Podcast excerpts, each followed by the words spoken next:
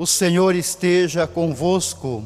Ele está no meio de nós. Proclamação do Evangelho de Jesus Cristo segundo João. Glória a vós, Senhor. Tomé, chamado Dídimo, que era um dos doze, não estava com eles quando Jesus veio. Os outros discípulos contaram-lhe depois: Vimos o Senhor.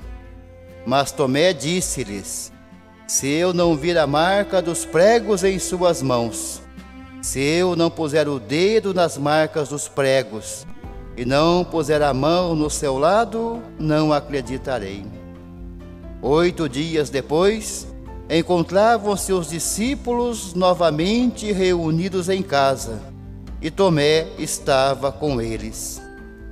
Estando fechadas as portas, Jesus entrou, pôs-se no meio deles e disse: A paz esteja convosco.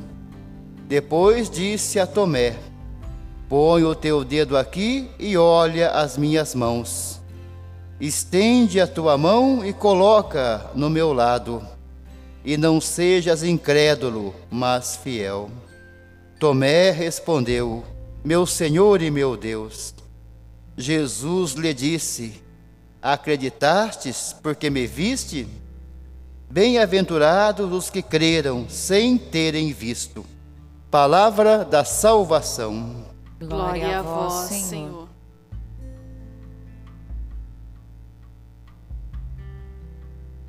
Queridas irmãs, queridos irmãos, cada vez que a gente escuta um texto do Evangelho, a gente descobre coisas novas e percebe que ali não tem uma letra comum, é palavra de Deus.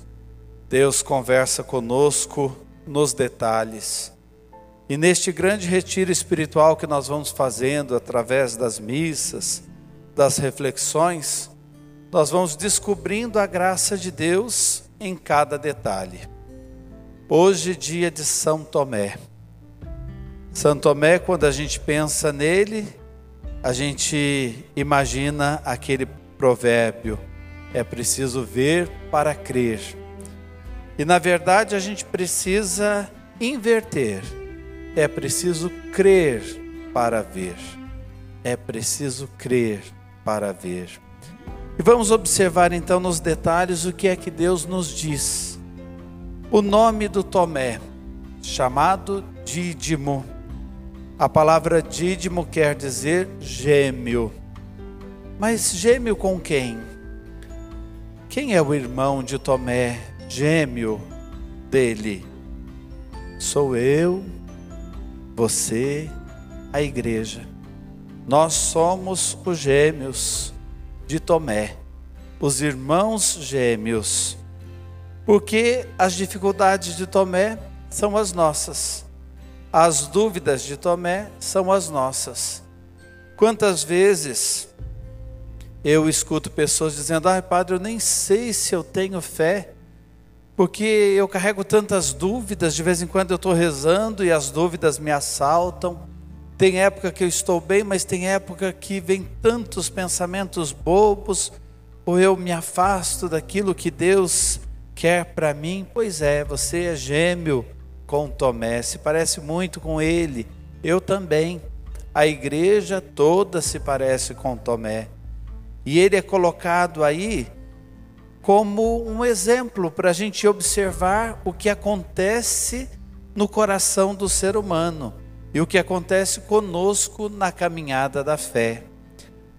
Ele não estava na comunidade quando a comunidade fez a experiência do ressuscitado.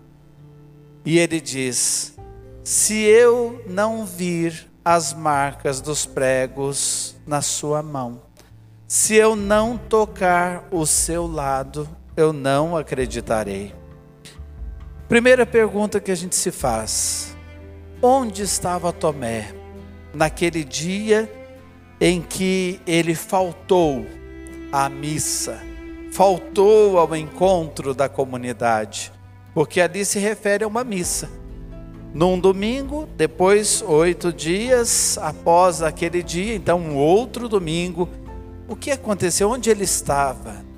Tem um evangelho apócrifo que leva o nome de Tomé, e evangelho apócrifo é, são todos aqueles evangelhos chamados de apócrifos e escritos apócrifos que não estão na lista dos livros bíblicos. Então nós não temos como livro sagrado, mas eles trazem mensagens muito interessantes que é bom a gente observar. Então o evangelho apócrifo de Tomé diz: Tomé estava procurando Jesus. Ele não estava lá na missa. Ele não estava com a comunidade, mas ele estava procurando Jesus. Porque as mulheres não tinham dito que o corpo de Jesus tinha sido roubado, que elas não tinham encontrado Jesus no túmulo, o corpo dele. Pois é, o evangelho de Tomé diz ele estava procurando Jesus. Eu fico pensando naqueles que fazem parte até da nossa família da nossa casa e não estão na igreja. Quantos avós dizem: Nossa, eu consegui levar meus netos até a primeira comunhão, ou até a crisma. Ah, eu consegui caminhar com os meus filhos até um certo tempo, mas depois, olha, entrou para a faculdade, não vai mais, não participa de mais nada. Ou então, meu marido não participa de nada, ou a minha esposa se esfriou na fé não estão ali na comunidade, mas será que não estão procurando Jesus?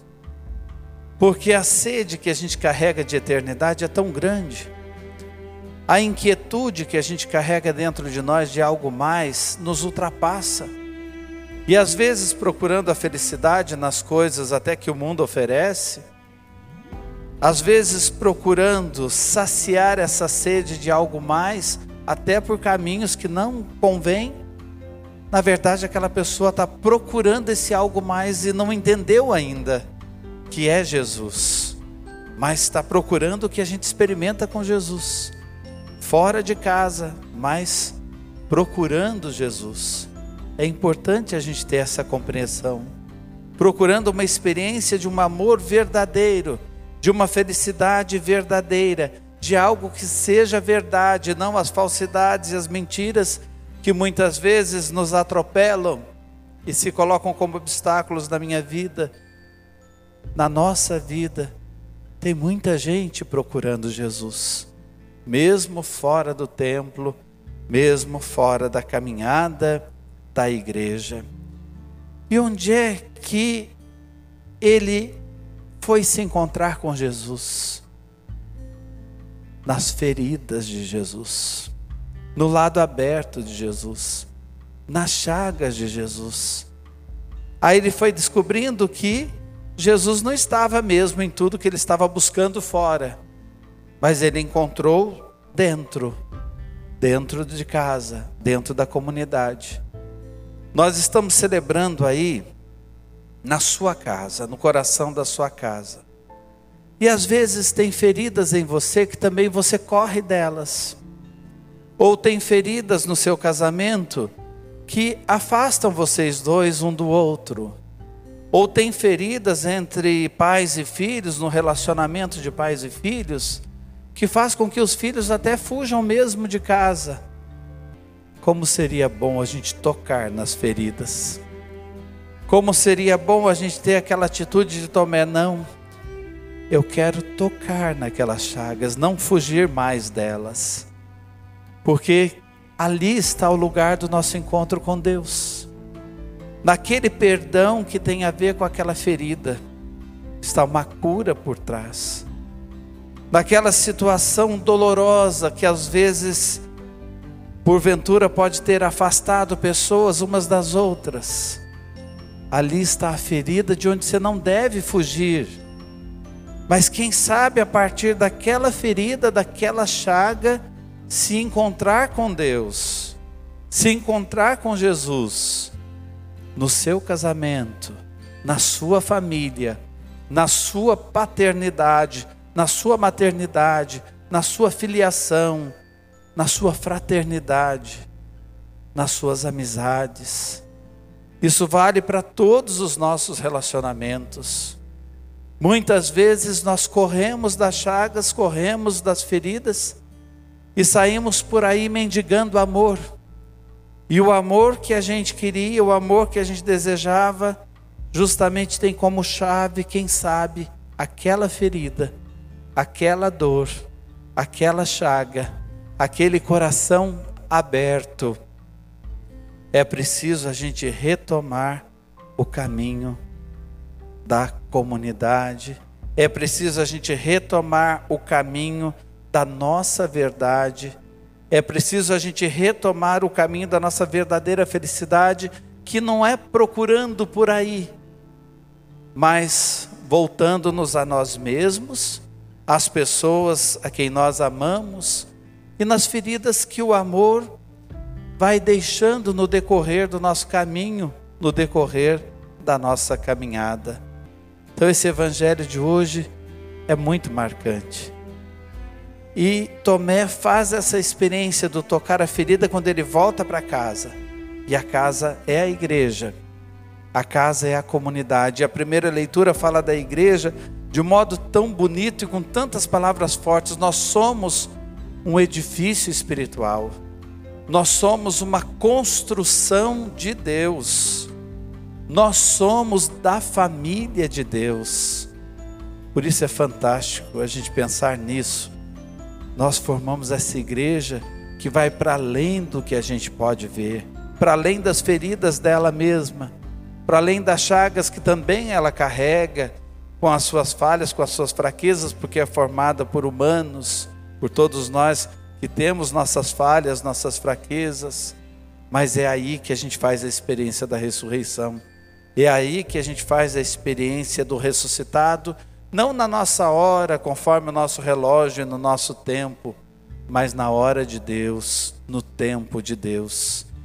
E Tomé, diante de Jesus, faz uma profissão de fé que tem a ver com a época que eles viviam. A época que a comunidade vivia, a primeira comunidade dos cristãos, era a época do imperador Domiciano que era um megalomaníaco, ou seja, ele se considerava um Deus. E quando ele escrevia uma carta para a comunidade, para o império, quando ele enviava uma mensagem, ele começava as mensagens dizendo assim: O vosso Senhor e vosso Deus mandou dizer. Então era bem nesse sentido, ele se julgava Deus, ele se julgava o máximo. E os cristãos não aceitavam isso, porque Deus é o Pai de Jesus, é Jesus, o Espírito Santo. Eles já tinham isso claro no coração: Senhor e Deus, Jesus e quem Jesus nos revelou. Aí que vem a profissão de fé de Tomé. Ele olha para Jesus e diz: Meu Senhor e meu Deus tocando aquelas feridas de amor, tocando o lado aberto de Jesus, meu Senhor e meu Deus. E o que que isso tem a ver conosco? Hoje nós não temos um domiciano, mas temos muitas situações, talvez até pessoas que queiram fazer o que o Domiciano fez outrora. Nós temos o poder que muitas vezes quer que nós nos ajoelhemos diante dele, dizendo: Meu Senhor e meu Deus, nós temos o ter, o dinheiro, nós temos o prazer, que muitas vezes quer fazer com que nos inclinemos, nos prostremos, deixando que tome conta da nossa vida. É hora também de, a partir da experiência desse edifício espiritual que a igreja é, dessa construção de Deus que nós somos, da família de Deus que nós formamos, olhar para Jesus e renovar a nossa fé, dizendo um não a tudo aquilo que quer ocupar o lugar dele na nossa vida. Senhor e Deus, só Jesus. E nós aprendemos isso com nosso irmão gêmeo, São Tomé. Amém.